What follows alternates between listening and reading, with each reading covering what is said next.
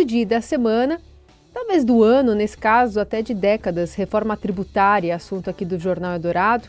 Uma discussão que já está há anos no Legislativo. O tema é abordado em duas propostas eh, de emenda à Constituição, principais né, que aguardam a votação. A PEC 45, que está na Câmara, elaborada pelo atual secretário extraordinário da Reforma Tributária no Ministério da Fazenda, Bernardo Api, e a PEC 110, lá no Senado. Ambas têm como denominador comum a extinção ou unificação de tributos sobre bens e serviços. PEC 45 está pronta para ser votada pelo plenário da Câmara. Uma votação, no entanto, depende de acordo tem, enfim, é um tema muito complexo, tem inclusive a exigência de quórum especial para a votação.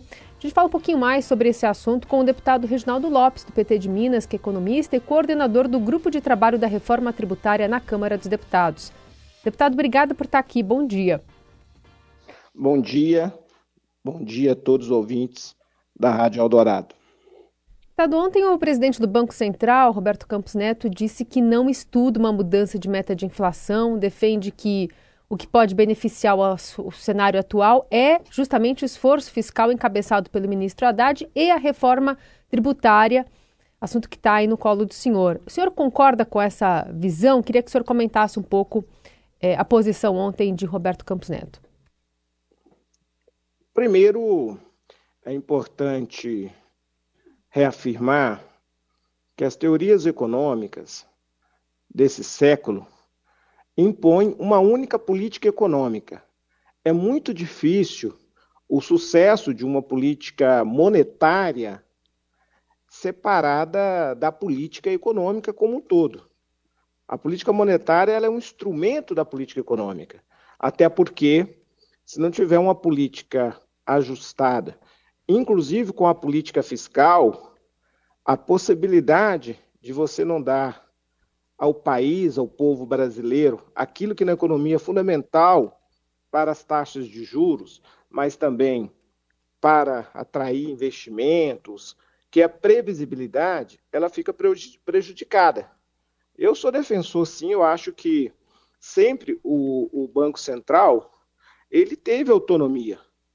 A questão agora é que, ao ter um mandato no Banco Central é, que não coincide com o mandato do presidente da República, pode sim comprometer esta unidade da política econômica. Porém, eu tenho concordância evidente com o Campos Neto que, de fato, é, a política, a reforma tributária, com um modelo novo, simplificado, que venha reduzir a judicialização, a burocracia, os incentivos fiscais e dar transparência ao tributo e, ao mesmo tempo, combater a cumulatividade, o efeito em cascata e buscar dar uma progressividade, ou seja, é, diferenciar a carga tributária para aqueles que mais necessitam de menor poder econômico vai dar ao país, sim, maior competitividade. Bom, dessas duas propostas, deputado, que estão tramitando, a gente vê que uma delas, uma dessas PECs, ela basicamente unifica cinco impostos: PIS, o PIS, COFINS, IPI, CMS e ISS, que virariam o imposto sobre bens e serviços. Essa é a PEC 45. E a PEC 110 eh, também tem lá uma unificação de PIS, e COFINS com um novo tributo, aí tem o ICMS estadual e ISS municipal em outro. Enfim, o que, que pode sair efetivamente? Porque parecem duas propostas ali que estão em separado, elas podem ser juntadas numa coisa só? Com certeza. As duas propostas, elas dialogam entre si. Elas têm muita afinidades. Uma unifica cinco impostos, a outra unifica nove, nove impostos. A diferença é que na 110 ela permite o IVA dual, vamos dizer assim, uma espécie de subalíquota para os estados e para os municípios, mas num único imposto. O mais importante é modernizar o nosso sistema tributário. O mais importante é ter um imposto sobre valor agregado. É fundamental. Vai ter diminuição de carga tributária é muito complexo, muito confuso, dá insegurança jurídica tributária para todos e todas, Portanto, eu acho que é possível sim ter aí uma unificação dessas duas PECs. E o mais importante é fazer uma reforma. Eu não diria fazer a reforma possível, a melhor possível. Agora, é evidente que nós temos que compreender a complexidade. O nosso colegiado, que eu vou ter a oportunidade e a satisfação de coordenar, é, indicado pelo presidente Arthur Lira, terá que ter muita capacidade de diálogo, de buscar as convergências. Então, nós vamos ter que dialogar muito com todos os setores produtivos, em especial aqueles que têm crédito né, no PIS COFINS. Nós vamos ter que dialogar com aqueles setores, como saúde, educação e alimentação. Teremos que dialogar muito com todos os governadores. É importante, fundamental, a participação, né, a compreensão dos governadores, que é melhor para o futuro do país, e dialogar também com os prefeitos. Nós temos que construir essa unidade para votar esta matéria, não com uma maioria constitucional de 310, 320. É tipo da matéria que tem que ser encarada como um projeto de nação, um projeto de país. É bom lembrar que o último país que implementou o valor agregado, imposto sobre consumação, ou qualquer nome, mas o único imposto sobre consumo, na Europa, vai completar 50 anos, que foi a Itália. Então, esse modelo atual ele é impraticável. Ele virou uma máquina, na minha opinião, de produzir é, milhões de super pobres para produzir algumas centenas de bilionários. Então ele tem que ser mais progressivo, ele tem que ser mais simplificado, ele precisa ajudar o Brasil a crescer.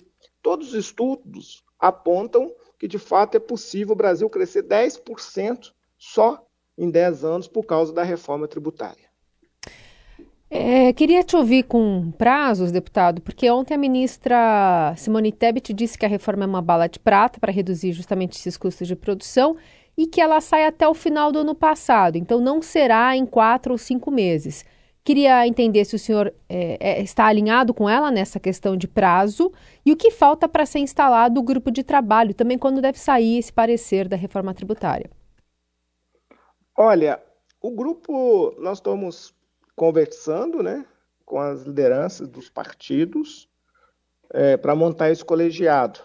Eu espero que hoje até amanhã, para a gente, a partir daí, apresentar um plano de trabalho, né, toda a metodologia. É, acredito que é fundamental votar, porque nós vamos é, ter duas etapas da reforma tributária. A primeira etapa nós vamos trabalhar dos, com os impostos indiretos, que incidem sobre o consumo.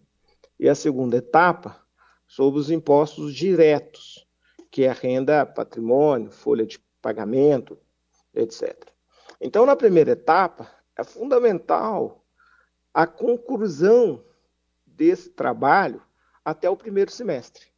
A comissão, esse grupo de trabalho, concluir em 80, 90 dias uhum. e levar ao plenário tendo o Senado participante desse processo. É importante a participação liderada pelo senador Rodrigo Pacheco, a construção coletiva desde o início do processo na Câmara dos Deputados.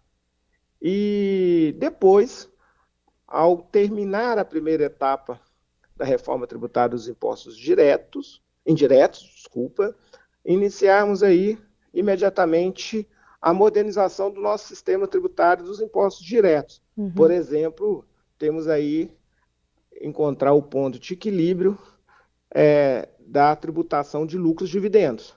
O Brasil pratica é, dois crimes no sistema tributário. Ter o maior imposto sobre consumo, que penaliza os mais pobres, imposto em cascata, que prejudica também a produção, mas também tem um imposto muito alto corporativo, que prejudica as empresas de fazer reinvestimentos.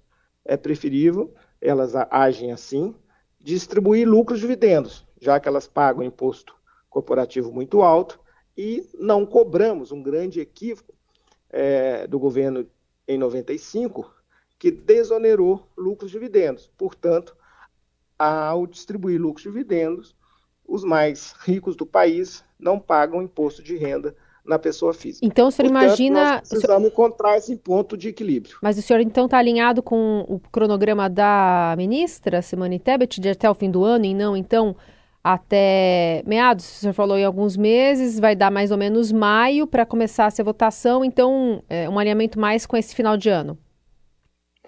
É, a primeira etapa, o ideal que o imposto sobre consumo, o imposto ao valor agregado, a reforma dos impostos indiretos pudessem ser concluídas no primeiro semestre uhum. e a reforma dos impostos diretos, que aí não é emenda constitucional. Alguém pode perguntar assim: por que não tratar a reforma como um todo? Por que, que ela está sendo fatiada? Porque quando cria um novo tributo, e nós estaremos criando um novo tributo, o imposto ao valor agregado, o IVA, né? É, tem que ser via uma emenda constitucional. E quando você busca modernizar, dar progressividade, reorganizar a cobrança dos impostos diretos, aí é por legislação, por uhum. lei infraconstitucional. Portanto, nós vamos tratar em duas etapas. E aí acredito sim uhum.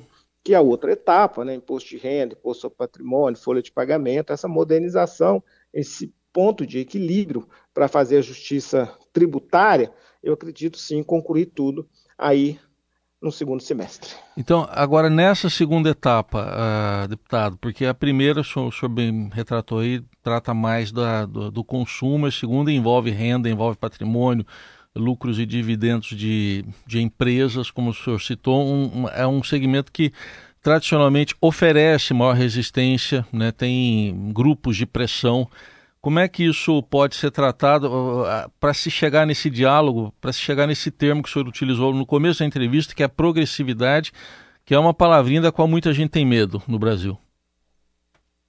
Primeiro, eu dizer que é possível, mesmo no sistema de tributação indireta, garantir progressividade. Hoje, quem ganha, é, tem maior poder econômico, paga menos na tributação de consumo do que os mais pobres, por uma questão simples. Os mais pobres, de menor poder econômico, consomem 100% da sua renda no consumo. E os mais ricos não consomem toda a sua renda no consumo. Portanto, esse sistema prejudica muito os mais pobres. É possível você diferenciar é, devolvendo é, a tributação é, que for paga pelos mais pobres, é, para eles em forma de um crédito, em forma de cashback, em forma de pontuação, ou seja, é possível. Agora, no imposto direto, aí sim vamos e devemos aplicar uma maior progressividade. E começa cobrando, porque o Brasil só tem o Brasil mais a Estônia, que não cobram impostos sobre lucros e dividendos. Então aí sim nós vamos encontrar este ponto de equilíbrio em relação às alíquotas para voltar a tributar é, os lucros dividendos, buscando aí também desonerar um pouco o imposto corporativo das empresas. Uhum. E rever também é, a questão é, de permitir juros sobre o capital próprio das empresas. Então tem que fazer todo um rearranjo do ponto de vista do nosso sistema de impostos diretos no Brasil, para garantir essa progressividade. Muito bem, ouvimos aqui no Jornal Dourado o deputado Reginaldo Lopes, que é coordenador do grupo de trabalho da reforma tributária na Câmara dos Deputados. Então, até quarta-feira, esse grupo é, já previsto para começar essas discussões, como disse o deputado aqui conosco. Obrigada, viu? Bom trabalho, boa semana. Obrigado, eu que agradeço.